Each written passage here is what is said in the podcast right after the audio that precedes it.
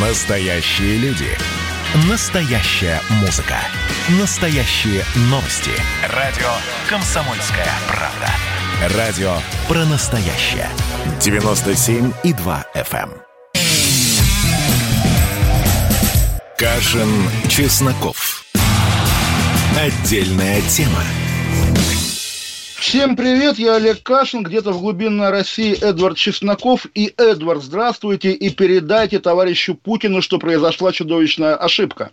Здравствуйте, мой милый Олег Владимирович. Ну что же, что же происходит? В чем ошибка? Просветите. Вам же с Гринвичского меридиана виднее. И мне, мне может быть виднее, и на самом деле, может быть, на Гринвичском меридиане люди делаются добрее, и люди не готовы, но я не готов бегать за этим минем, который, собственно, сказал, что это все недоразумение. Дословно сейчас посмотрю. А, ну, в общем, да, он считает, что никакого преступления он не совершал. Михаил Мень, бывший ивановский губернатор и бывший министр ЖКХ. И забавно, что бывший член партии «Единая Россия» сегодня утром Евгений Ревенко, заместитель знаменитого Турчака, сказал, что пока Мини не исключают из партии «Единая Россия», но потом оказалось, что его давно из нее исключили, потому что он сейчас аудитор счетной палаты, а аудиторы счетной палаты не могут быть в партиях. В общем, повезло, не единорос арестован, все в порядке, репутация этой так называемой партии чиста. Но да, я добр, и я считаю, что любой, мы об этом постоянно с вами говорим, когда вы обнаруживаете очередную свою схему, а я вам говорю, Эдвард, невозможно быть чиновником, сидеть на денежных потоках и соблюдать закон. Возможно, на этом и строится, на этой круговой поруке и строится система реального управления российскому, российской вертикалью, когда каждого можно посадить за коррупцию, и как раз добрая воля власти федеральная заключается в том, что сажают далеко не всех. И когда... Я понимаю, что вы прочитали очень много книг об истории Советского Союза и эпохи Сталина, но сейчас все-таки другая эпоха. И я знаю немало чиновников, которые являются честными. Вот сейчас даже вам назову одного или двух. Пожалуйста, нет, я тоже их знаю, и они все честные. И чиновник тоже, я не, не пытаюсь сказать, что каждый чиновник вор, который построил замок на Лазурном берегу. Нет. Но у каждого губернатора есть, там, не знаю, губернаторский фонд, из которого он то денег на храм даст, то гречки а, купит для избирателей.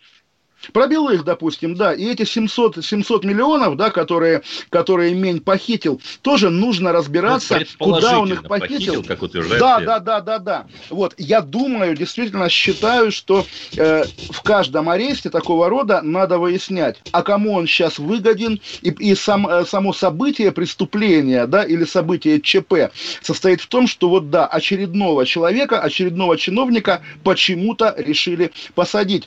Все уже давно заметили, это такое тоже общее место.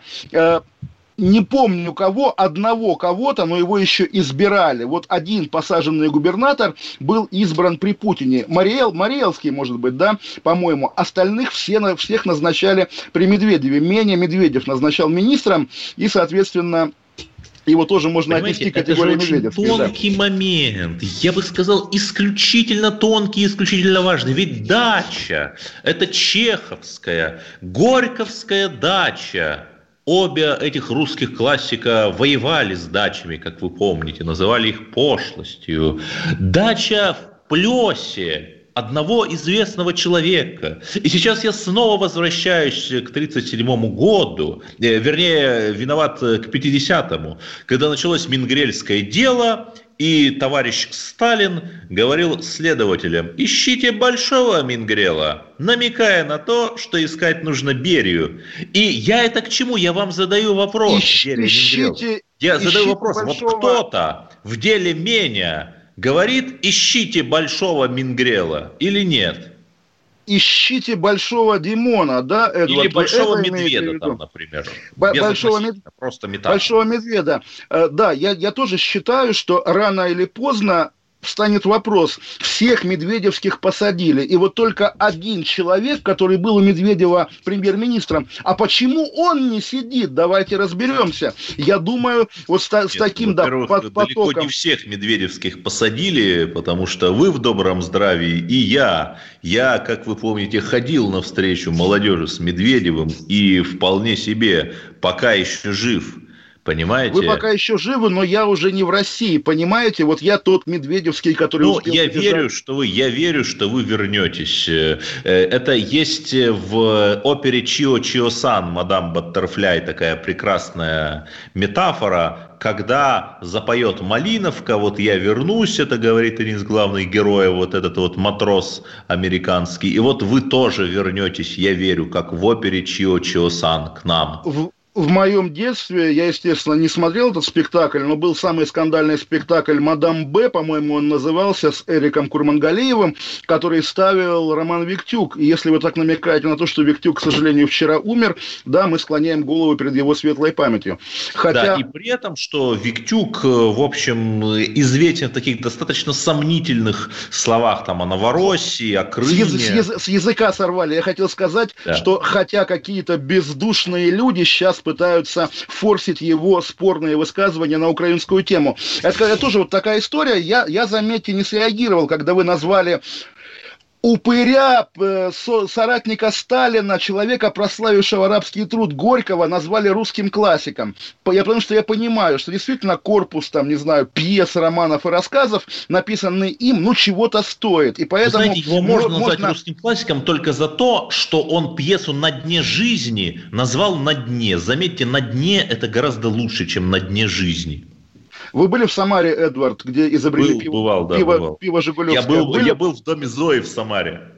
А, круто. И а в пивно... состоянии было. В ужасающем да, а состоянии а... дом э, полуразрушенный, там ничего нет, хотя можно было сделать такую точку для паломничества и зарабатывать деньги на мягкой силе. Мягкая сила а... Зоиного состояния. Да, и а к чему? В, пивно... в пивной под названием «На дне» вы были? Там стали разливать первое пью, в мире пиво Жигулев... Жигулевское. Ну, слушайте, если вы не пьете пиво, значит, вы не устроите пивной путь, а каждый, я думаю, должен немножко планировать что-нибудь такое в своей жизни. Хотя, может быть, я романтизирую, естественно, всю эту, всю эту тему. Итак, подводим итоги. Мень арестован, Мень проведет э, ночь, по крайней мере, в СИЗО. Его показали нам сегодня в нет, наручниках. Подождите, там уже говорят, что домашний арест вроде бы, нет?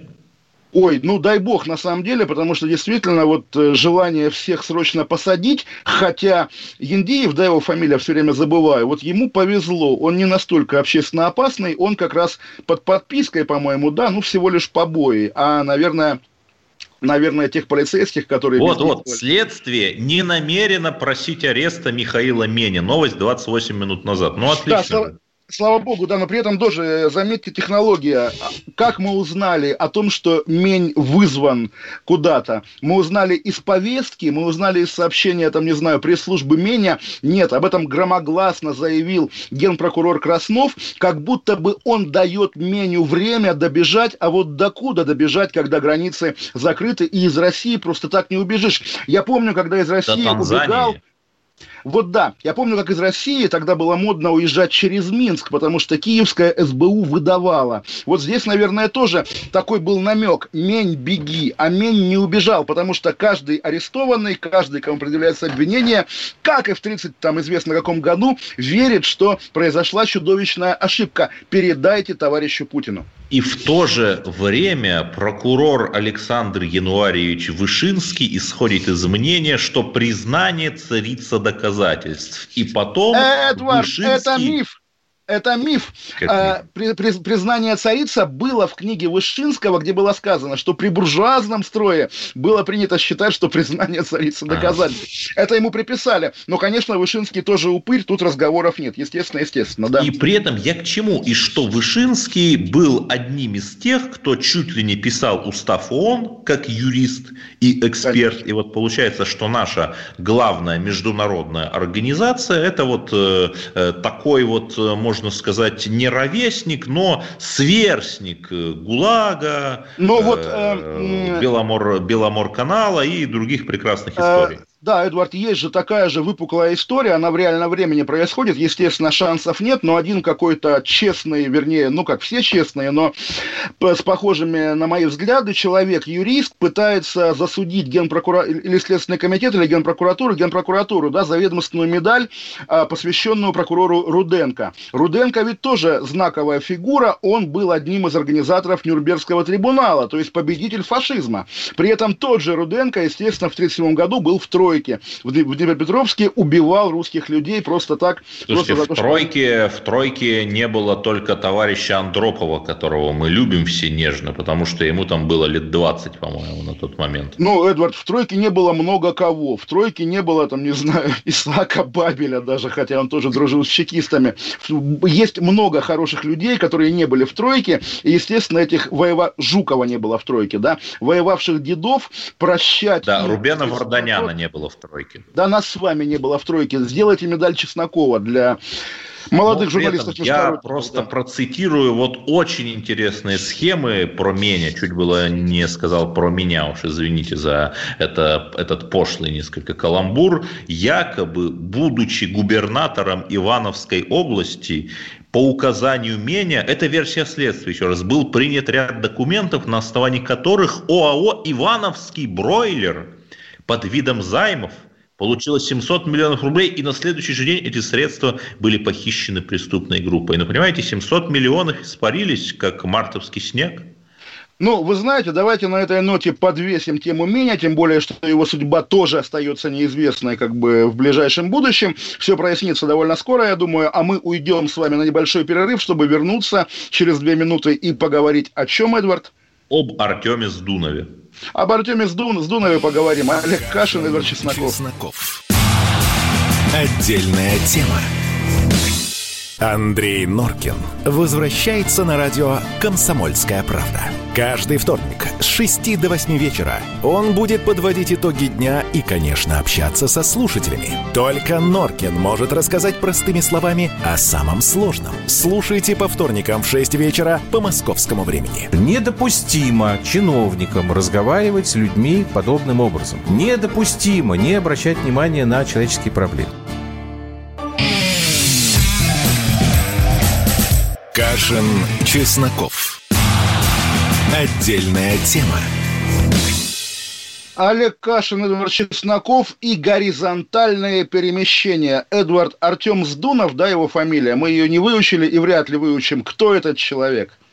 Понимаете, это я бы сказал, что это человек, который будет делать российскую политику в течение ближайших как минимум десятилетий. Он, э, в общем, на 10 лет старше меня, ваш почти что ровесник, сейчас он временно исполняющий обязанности главы Республики Мордовия. До этого у него была очень интересная карьера, работал в Казани, был замминистра экономики Республики Татарстан, министр экономики Республики Татарстан. Два года при Владимире Васильеве был председателем правительства Дагестана. И вот сейчас он, собственно, в Мордовии после того, как ее прежний глава написал по-собственному.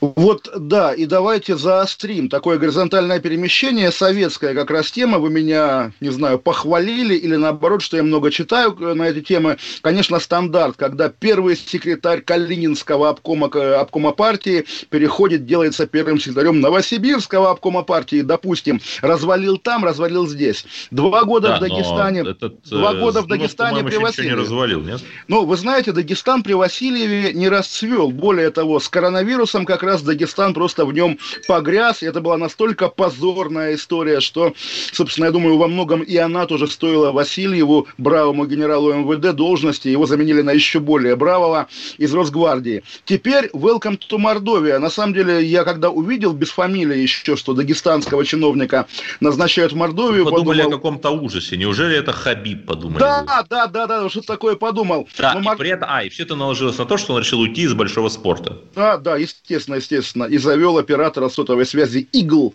виртуального. Но да, все-таки обошлось, и Мордовия, конечно, какой-то загадочный феномен. Вот что, как бывает там Тула, мат, Тула пряник, да, самовар, там матрешки какие-нибудь везде, все такое. Что такое Мордовия? Мордовский лагерь, естественно. А что еще?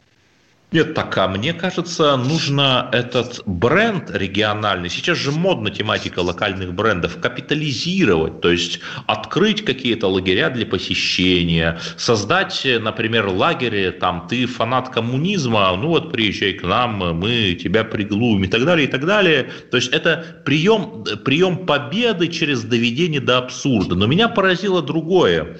Я, естественно, 42-летнему Ар- Артему Алексеевичу Сдунову желаю э, всевозможных успехов. 42 года – это не возраст политики. Я думаю, что он, возможно, и в правительстве Российской Федерации потом появится, если в землях Мордовии себя проявит э, хорошо. Э, при этом, что интересно, э, я смотрел э, Википедию, и вот я вам клянусь, что два часа назад в разделе «Семья» было написано по национальности татарин, женат на татарке. Потом в телеграм-канале Али Бабаич, это название канала, появилось, что он Эрзя, и оказалось, что да, все сходится, Мордвин, Эрзя. То есть воистину гаплогруппа колеблется вместе с линией партии. Да, естественно, когда его назначат главой, ну, допустим, Тувы, то, естественно, в нем обнаружится и тувинская кровь, тоже, естественно, это все забавно. буддизм, наверное. А, вот как работает российское, ну, не знаю, глубинное государство или нет, во-первых, горячая новость, Полубояринова рекомендовали во главу Аэрофлота, были слухи, бывший зам министра транспорта, да, на, на, на должность, соответственно, на должность главы Аэрофлота вместо Савельева рекомендовали, ну, все нормально. То есть, опять, все логично. Да, конечно, конечно. И историю хотел рассказать, пока не забыл. Вы знаете, может быть, про Михаила Боярского в двух сериях, да, как у Солженицына были двухчастные рассказы. Бэкграунд такой, что на днях Валерий Меладзе заявил, алчный вокалист Меладзе, как говорят, да, заявил, что поскольку концертов сейчас нет, артисты бедствуют, не нужно лицемерить, давайте отменим новогодние огоньки на телевидении.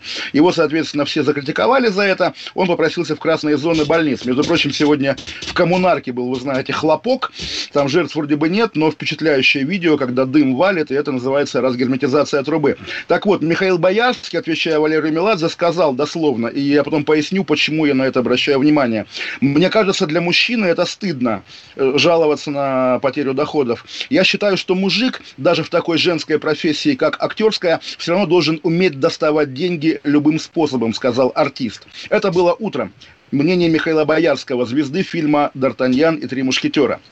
Вечером мужчина, игравший в фильме, значит, «Д'Артаньян и три мушкетера», правда, ну, эпизодическую роль, но как бы он, он ставил трюки со шпагами. Да-да, и вы вот эту да. вот совет, советологическую экскурсию как бы по кульминации приводите, да. И... Вот-вот-вот-вот-вот. Другой уже мужчина, Дмитрий Круглов, который в том фильме, где играл Боярский Д'Артаньяна, Круглов ставил трюки со шпагами. Ты уже перепутал, он... кто где играл, да, но продолжайте. Да, да он в городе Петербурге напал на двух азербайджанцев с ножом и буквально их, Эдвард, исполосовал. После этого он забрал у них мобильные телефоны и скрылся. Итак, утром Д'Артаньян предлагает добывать деньги любым способом, вечером напарник Д'Артаньяна из того фильма добывает деньги любым так способом. Я говорю, русский вот фашизм, русский фашизм поднимает голову, необходимо немедленно каждому татуировать штрих-код, чтобы, упаси Господь, он не прыгал на несчастные малые народы, как и подобает фашисту.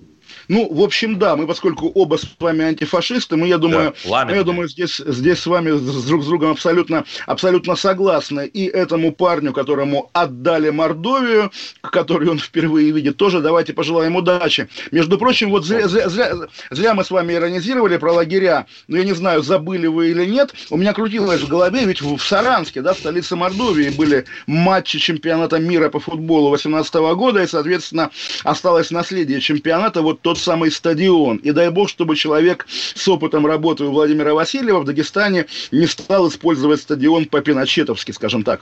Э, ну, я бы сказал, под ММА не стал использовать стадион с опытом работы в Дагестане. Вот это главное. ММА у нас достаточно. Давайте уже что-нибудь другое. Там а, Пушкина, а, а, вот... А вот вы знаете, Эдвард, просто есть такой стереотип, да, что в ММА как бы кавказцы большие молодцы, как бы главные герои. Нет, а если еще. Вот, а если такой регион, где действительно много колоний, много зон, а вдруг там окажутся э, Эрзя, да, как вы говорите, умеющие драться так, что с Хабиба папаха слетает? Подождите, подождите, но ведь да, это же способ социализации заключенных и людей, освободившихся из зон, чтобы они, понимаете, не занимались молодежной политикой, распространяя запрещенную идеологию АУЕ, а, например, учились ММА тому же. Почему нет? Так вот он, именно, вот он вот, дагестанский почин, как, который как, нужно распространить по всей России, чтобы вся Россия дагестанизировалась.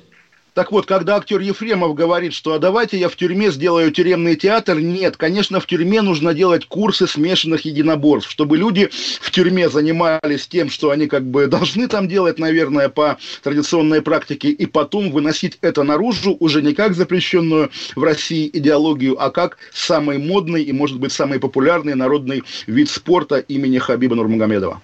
Согласен. Были одни три буквы но станут еще три буквы лучше. Да, Эдвард, а между прочим, вот как-то мы с вами сегодня плохие лоялисты, потому что мы не начали программу с разговора о Владимире Путине, который сегодня проводил совещание по коронавирусу, и вы слышали, как он сравнил врачей, которые, будучи сами больными коронавирусом, продолжают лечить больных, сравнил их, естественно, с Александром Матросовым и э, Талалихиным, да, естественно. Нет, а что вас смущает в этом сравнении? По-моему, оно и метафорично, и ярко, и исторично. Ну, не знаю, мне кажется, вот главное на этом совещании, когда ты, допустим, министр здравоохранения Мурашко, главное не засмеяться вслух, когда Владимир Путин любую тему сводит ко Второй мировой войне. Что плохого во Второй мировой войне? Эдвард, война, война это плохо вообще. Что плохого нет, это, в войне? Нет, я, я с вами погибают. согласен, это абсолютно плохо. Но когда наши американские товарищи там 1776 год отмечают, или когда британцы э, вот вот э, день Гая Фокса, пороховой заговор неудавшийся, который в 1605 году во времена Бориса Годунова имел место, тоже отмечают. Вот что, глупые британцы, давайте похохочем 5 ноября. Э, давайте похохочем, конечно, 5 ноября и представим, как Борис Джонсон говорит, друзья, мы побеждаем коронавирус так же, как мы сожгли Гая Фокса. Все ну, скажут, не чего знаю. это на самом, деле, на самом деле, мы с вами не погружены настолько вот э, в этот вот Не, э, ну за выступлениями смысл. Бориса Джонсона я внимательно слежу, потому что он как бы мне по-человечески нравится. Между прочим, вот, ну, вот вы говорите, а что главное на совещании по коронавирусу? А главное на совещании по коронавирусу не Вторая мировая война, а когда Владимир Путин дважды закашлялся. И после этого, отвечая на вопрос не корреспондента «Медузы» или «Дождя», а ТАСС срочно запросил Пескова. А вот скажите, пожалуйста, Путин закашлялся и что? И Песков ответил, абсолютно нормально, в скобочках, чувствует себя Владимир Путин. Так и хорошо, понимаете, мы видим, что президент наш человечен, что он не какой-то не какой-то забронзовевший символ, а такой же человек, как а вы он, или я. он кашляет, Владимир Ну и что, ну все кашляют, кашляют Олег Владимирович, все кашляют, я кашляю, вы кашляю, дядя Леша кашляет дядя Леша Навальный. Неизвестно, да. кстати говоря, что с ним, потому что вот... Да, э, пропал, пропал. Уже который день нет вообще новостных поводов про Алексея Навального. Очень странно. Ну, видимо, бы... раздал все интервью, какие можно, и сейчас там акклиматизируется, разрабатывает ноги, ходит. А вы тоже сторонник, как Жириновский, отобрать у него паспорт, чтобы он не мог вернуться в Россию? Слушайте, ну, Господь с вами, если бы Навальный хотя бы создал что-то сравнимое с Солженицыным, там, э, я не знаю, один день Виталия Сируканова, да, уходим, такое, уходим. Наверное, можно на, на, слове, на слове Виталий Сируканов нам пора. Пять минут. Отдельная тема. Георгий Бофт. Политолог журналист, магистр Колумбийского университета, обладатель премии «Золотое перо России» и ведущий радио «Комсомольская правда». Авторскую программу Георгия Георгиевича «Бофт знает». Слушайте каждый четверг в 17.00 по московскому времени. А что такое деньги по сравнению с большой геополитикой? Мы денег тут не считаем. Кашин, Чесноков. Отдельная тема. Олег Кашин, Эдвард Чесноков и армянская тематика, вернее, как послевоенное возрождение Армении уже в роли ближайшего друга и союзника России во главе с ближайшим другом и союзником России, бывшим врагом Николом Пашиняном. Эдвард, какие новости в Армении? Вы знаете, очень Очень хорошие новости. Тигран Акопян э, – это именно председатель Национальной комиссии по телевидению и радио в Армении. Не в России, как можно было подумать, в Армении сказал, что возвращаются иноязычные каналы, ну, подразумевается русские. При этом в начале сего года тот же самый человек, господин Акопян, назвал эти иноязычные каналы угрозой национальной безопасности. Ну, вот видите, э, вот что Россия делает.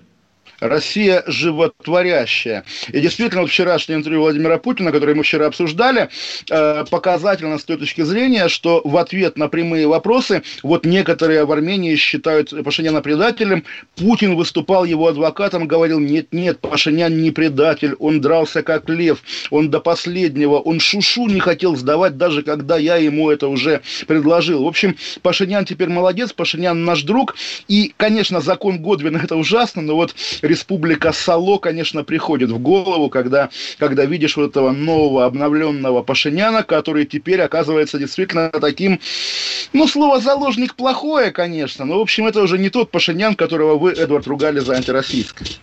Да-да, конечно, он посмотрел на дела рук своих, на утраченные территории и усовестился, наверное. Ну, вообще, э, понимаете, я не вижу никаких проблем в том, что мы утверждаем свое могущество и распространяем его, когда сейчас наши миротворцы, по сути, наша военная база теперь находится там, в стратегическом, то, в стратегической точке Закавказья. Мы контролируем весь этот регион, это факт. Ну, мы вчера обсуждали с вами, да, а контролируем, да. а зачем? Ну, просто, чтобы контролировать. Действительно вопрос. Нет, Нет я... ну а зачем все? А зачем вы пишете ваши колонки? Зачем вы пишете ваши книги? Колонками. Зачем США отправляют свой пятый флот бороздить просторы Арктики? Не знаю. Все очень просто. Колонками я зарабатываю, книги пишу для удовольствия. США отправляет, допустим, войска в Ирак, чтобы добывать иракскую нефть, а даже Россия отправляет поваров в Африку, чтобы там тоже добывать, условно говоря, алмазы и золото. Когда же Россия отправляет людей просто, чтобы они там были, ну, не знаю, не знаю, гордиться здесь особенно Если Эдвард. Вы... Вот читали книгу Маршала Механа, то там есть такое понятие, как проекция силы. Эти люди – это проекция нашей силы, которую мы можем при необходимости применить, а при необходимости и нет. Вот и все. Эдвард, давайте я возьму у вас экспресс-интервью. А именно, как у единственного российского журналиста, бывшего в перевоспитательных центрах в Синьцзяне для уйгуров. Да? Вчера в Петербурге была удивительная история, когда мужик купил кроссовки, не будем называть марку, но он их купил, а в кроссовках лежит бумажка, что я в концлагере для уйгуров, я, соответственно, уйгур в Синьцзяне, вот нас заставляют шить кроссовки. Компания, которая их делает, ладно, скажем, North Face, да, это знаменитая, популярная такая э, народная модная марка. Слушайте, звучит как какие-то да. истории про лютых скинхедов, которые там за шмот поясняют или не поясняют, нет? Э, что я прошу вас пояснить, не, не, я прошу вас э, сказать, что вы думаете, потому а. что интересно, действительно. То есть, когда вы там были, было ли ощущение, что вот те люди, которые вам счастливо улыбались, как улыбались Беломоровцы Горькому, что они на самом деле тайно под дулами автоматов шьют кроссовки для Петербурга? Э, да, кстати, чтобы, например, Китай пригласил каких-нибудь там левых писателей, какого-нибудь э, журналиста, вот этого документалиста, который 9.11 снял, Майкл Мур, по-моему, зовут. То есть было бы очень концептуально, если бы Китай позвал вот каких-нибудь левых творцов со всего мира, которые бы там сняли какую-нибудь героическую документалку, там э, канал через Синдзянскую пустыню, например, ну, канал через Такламакан. Отвечая на ваш вопрос, да, да, я действительно видел уйгуров, и женщин уйгурок, там в основном женщины, кстати, работают, поэтому поскольку в английском языке нет пола, то, возможно, это, была, это было написано женщиной. И они действительно работали на швейных фабриках в очень тяжелых условиях. Просто вот такие э, здания из быстро возводимых конструкций – 30-градусная жара, это на минутку Центральная Азия лето.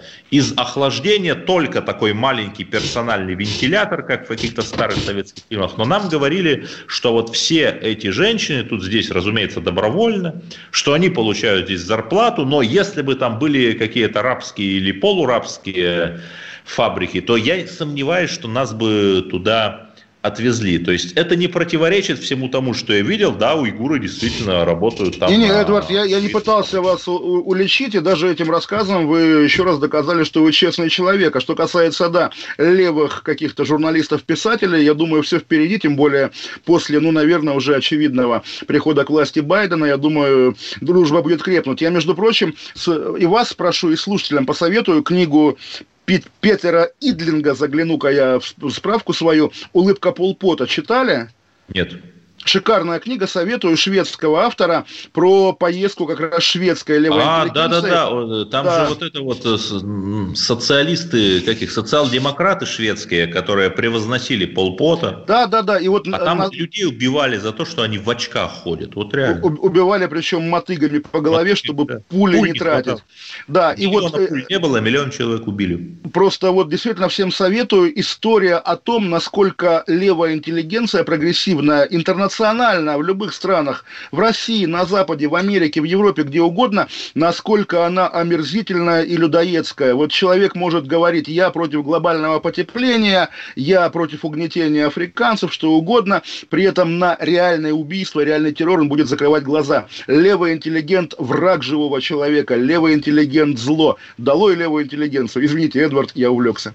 Согласен с вами, и между тем в Приморье вернее, виноват в Преамурье, в Благовещенске произошла история из, из тех историй, которые обнажают вот эту тайную и подковерную борьбу башен. Смотрите, в Благовещенске на улице, э, ну, конечно же, на улице Ленина, внедорожник врезался в инкассаторский автомобиль который перевел очень большую сумму денег, но во внедорожнике сидел сын министра транспорта Амурской области и экс-главы областного ГИБДД по имени Вадим Зеленин, 29 лет от роду. И первое, что он стал делать, это у себя на странице в Инстаграм после происшествия стал делиться его деталями. Вот э, абсолютно, абсолютно прекрасно.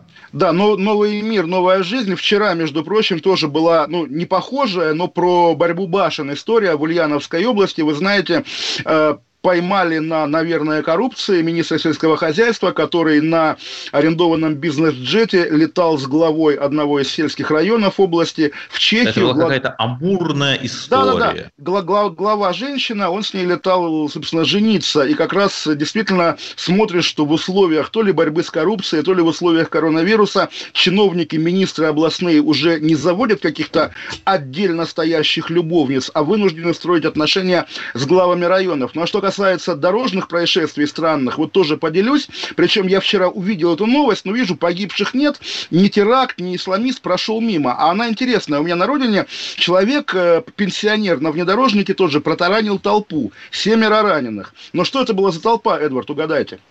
Я честно скажу, я тоже готовился к эфиру. Там происходили ответ, э, там проходили общественные слушания, потому что чиновники опять обманули народ. Они сказали, что ветка железной дороги пройдет где-то далеко, а оказалось, что она пройдет через природную зону, через лесопарк, где люди гулять любят, то есть Химкинский лес на Калининградщине.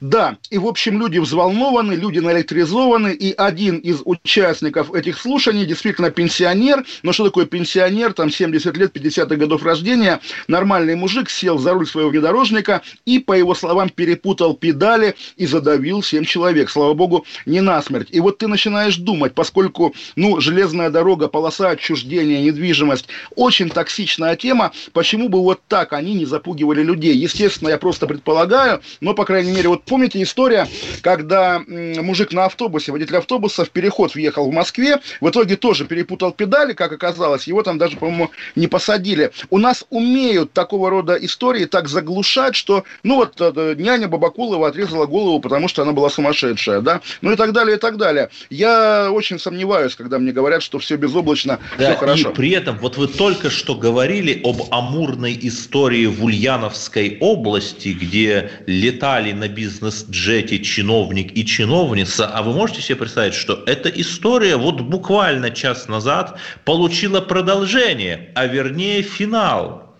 Глава Они поженились. это не любовница, глава Чердаклинского района Ульяновской области Мария Шпак является супругой министра сельского хозяйства так, региона. Эдвард, вы меня не услышали, они же на этом бизнес-джете и летали жениться. Все нормально у них. А, в Прагу а, они летали. Вот да, так, да, да, да, все, Но все хорошо. Вот к чему я, к чему я, что во вторник госпожа Шпак написала заявление об увольнении по собственному, и районный совет депутатов принял ее отставку. Но мы же понимаем, понимаем, когда и при каких условиях чиновники пишут подобное заявление.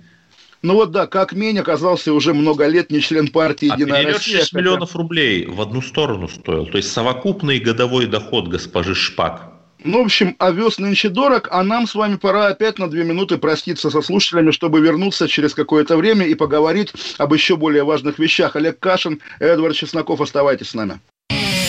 Кашин, Чесноков. Отдельная тема. Какие ваши доказательства? Ваши волосы будут мягкими и шелковистыми. Я убью тебя. Лодочник. Я сделаю ему предложение, от которого он не сможет отказаться. Ну, за понимание.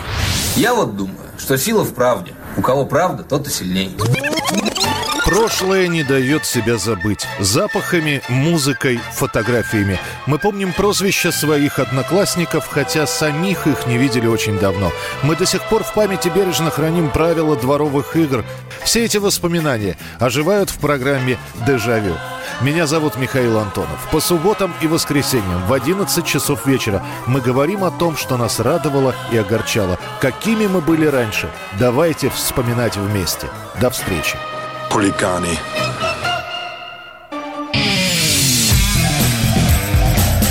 Кашин, Чесноков. Отдельная тема.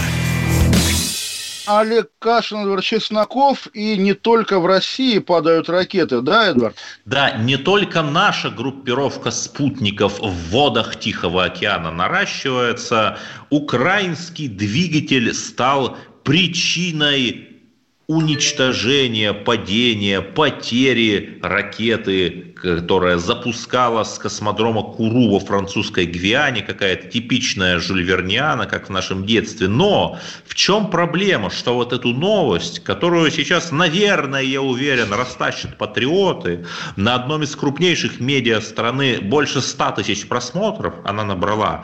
Если вчитаться, то там написано, что отказ украинского двигателя назвали возможной причиной падения этой ракеты. И даже не назвали, кто это назвал, какой-то источник в космической отрасли. То есть я не удивлюсь, я совсем не удивлюсь, если завтра выяснится, что, например, э, истинной причиной там был там, сбой в программно-аппаратном комплексе, допустим, а не этот украинский двигатель. Потому что вот это вот копание в сдохшо-соседском коровьем чего-то таком, знаете, украинские СМИ тоже набрасывают постоянно, но вот когда наши СМИ украинизируются, это тоже печально. Ну, вы знаете, Эдвард, на самом деле я готовился в ответ на ваш какой-нибудь антиукраинский тейк произнести вот э, э, эту речь, да, но вы ее за меня произнесли, поэтому, поэтому я готов вам только поаплодировать и сказать, что вот меня сентиментально зацепила явно тоже какая-то заказушная скандальная новость про Петра Шкуматова из «Синих ведерок», которого уличили в получении денег от прокремлевского пиарщика Дениса Терехова. Просто Шкуматова я, когда он еще стал э, героем, собственно, возникли эти ведерки, да, он их пропагандировал, был кумиром либеральной интеллигенции, мне он казался мутным, поэтому я сейчас радуюсь. А Денис Терехов просто мой старинный знакомый с тех пор, как он еще был пресс-секретарем партии СПС и как раз такой душой компании молодых либералов, которой я не принадлежал. И вот я был такой агент Путина, а Денис, соответственно, душа подождите, подождите, вы же себя называли Медведевцем, а сейчас вы уже агент Путина? А это был еще 2007 год, тогда а. Медведев не был президентом. Подождите, да. подождите, подождите. Э, Олег Владимирович, у движения «Наши» был такой проект «Связной президента». Это я, проект. это я, а, это я, я связной я понял, президента, да. естественно. Так, хорошо, э, да. Одно рукопожатие до любого, так сказать, такое слово есть защекана, да, вот до любого защекана. Так вот, просто интересна судьбы людские. Кумир, забытый кумир либеральной интеллигенции Петр Шкуматов теперь получает как бы по данным телеграм-каналов, получает деньги от бывшего либерального как бы чиновника партийного, и все они вместе работают на Кремль, и всем на это, в общем, наплевать. Один я, встречая знакомые имена, как бы вздрагиваю, ой, действительно, там, Денис, ой, действительно, Петр. Вот так и вся наша жизнь, Эдвард, вся наша жизнь. И при этом новости культуры группа русских фашистов готовила взрыв на концерте Киркорова в как 2017 году. И им на днях дали 64 года на всех. И якобы заказал их Максим Галкин. Но вот это не точно, а то, что вот группа фашистов русских, это вполне точно. Их зовут, знаете как? Как? Хидерниби Казуев, Габидула Халдузов, Самир Ибрагимов и Шамиль Магометов. Вот следствие пришло к выводу, что они хотели устроить теракт на концерте А Филиппа почему? Киркорова что им сделал Киркоров? Киркоров же мало того, что прекрасный певец, он еще и значительную часть своего творчества посвятил перепеванию турецкой эстрады, популярной на курортах, перепеванию ее на русском языке. Почему да, был такой люди... певец Таркан, которого косплеил да, Киркоров. Да, да, да, да. И была женщина, которая спросила Киркорова, почему в его творчестве так много ремейков, а он ей в ответ нахамил, а тогда это было в новинку. Но это был 2004 год.